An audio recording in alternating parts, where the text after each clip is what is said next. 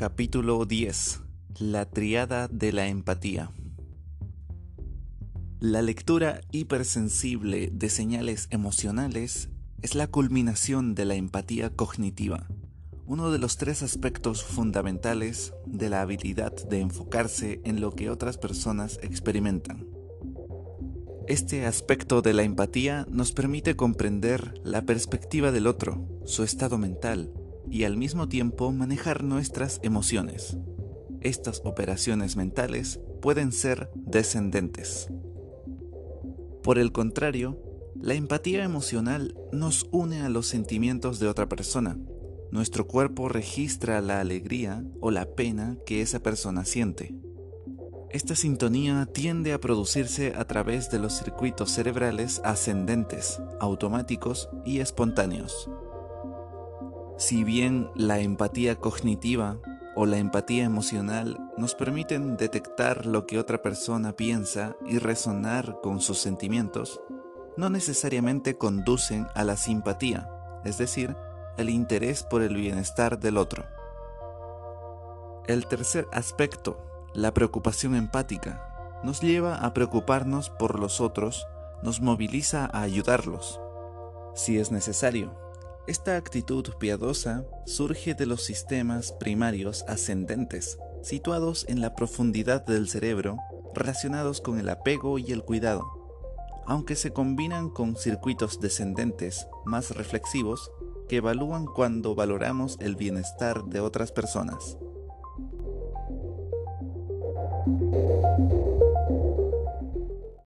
El circuito responsable de la empatía fue diseñado para situaciones cara a cara. Hoy el trabajo a distancia presenta desafíos especiales a la empatía. Consideremos, por ejemplo, ese momento de una reunión en el que se ha logrado un acuerdo tácito y una persona dice en voz alta aquello que todos ya saben, pero nadie ha dicho. Bien, estamos de acuerdo. Todos los presentes asienten con la cabeza. Alcanzar ese consenso en una discusión online requiere ir a ciegas, sin contar con la continua cascada de mensajes no verbales que en una reunión presencial permiten a uno de los participantes anunciar en voz alta el acuerdo que tácitamente se ha establecido. Podemos hacer nuestra lectura de los otros a partir de lo que tienen para decir. También podemos leer entre líneas. En un diálogo online apelamos a la empatía cognitiva, la modalidad de lectura mental que nos permite inferir lo que sucede en la mente de otra persona.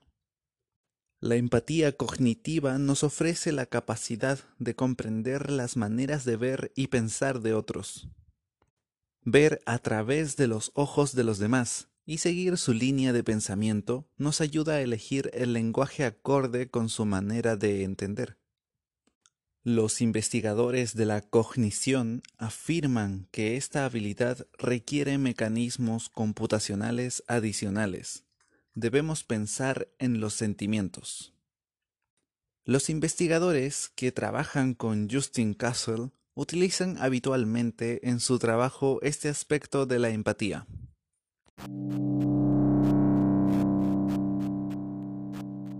Una naturaleza inquisitiva que nos predispone a aprender de todas las personas, nutre nuestra empatía cognitiva, amplía nuestra comprensión del mundo de los demás.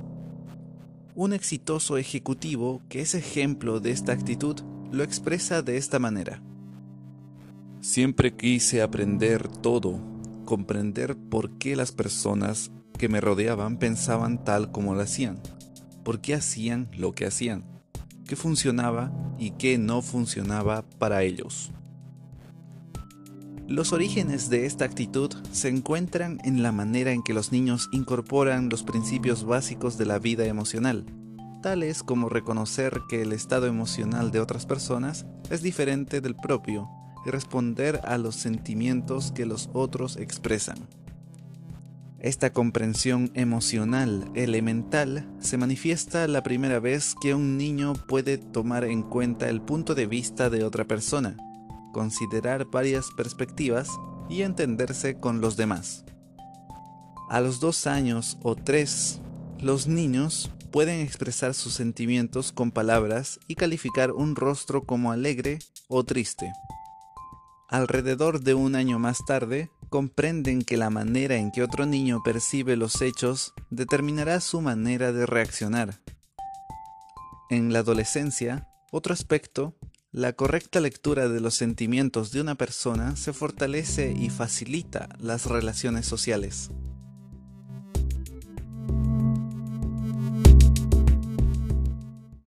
Tania Singer dirige en Leipzig, Alemania, el Departamento de Neurociencia Social en el Instituto Max Planck de Ciencias del Cerebro y la Cognición Humana.